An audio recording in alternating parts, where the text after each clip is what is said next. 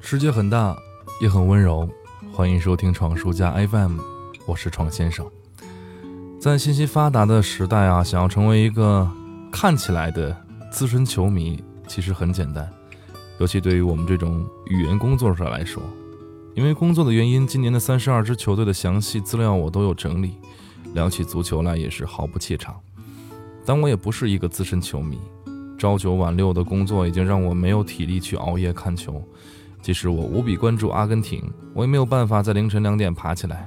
即使我坚信阿根廷一定会出现，但早上打开手机的一刹那，我依然是心头一紧。人们总喜欢用华美的语言把一件事情包装得更加热血沸腾，只要引起关注，就一定要制造话题、打造 CP、编写段子。今年的世界杯，传统强队的持续低迷让博彩阴谋论甚嚣尘上。梅西和 C 罗的最后一届世界杯，让他们两个成为了今年绿茵场上当之无愧的男主角。在 C 罗神勇的表现之下，梅西却是慌的一逼，已经凉了。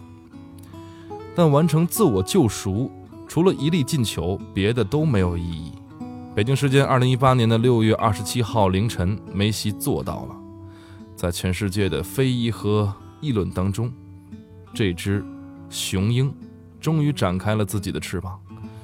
虽然我早已经料定阿根廷一定会出现，在看到新闻那一刻，我依然心潮澎湃。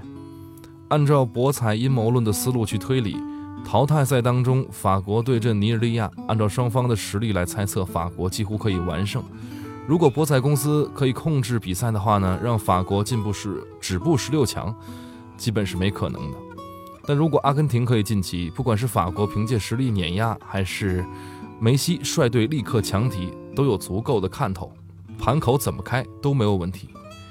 如果按照队伍实力来考虑的话呢，经历两场惨痛的教训，如果潘帕斯雄鹰还不能苏醒的话，那他们就本不应该出现在这个舞台之上。或许为之呐喊的是梅西的忠实球迷，或许鼓掌喝彩的是一群吃瓜群众。或许有暗中操纵的博彩巨头，或许有冥冥之中的苍天护佑，一切的根本还是在于梅西的一粒进球。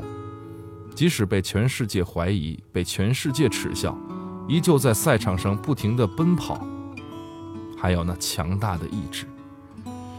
这个世界上本来就不存在什么怀才不遇，真正的勇士也不只因为他天生强大。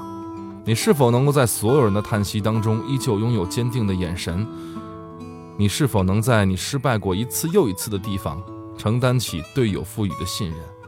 你能否成为他人的希望呢？我相信，看过这场比赛之后，此时此刻正处在这种类似困境当中的你，应该已经找到了破局的答案。虽然我们不是天生强大，但至少要。天生要强。From the sky to the sea to the air that we breathe, from the depths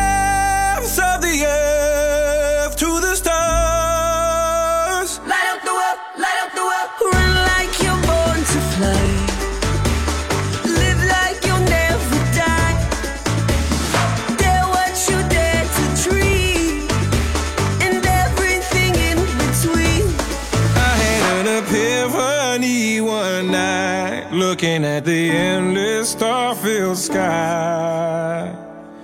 The world is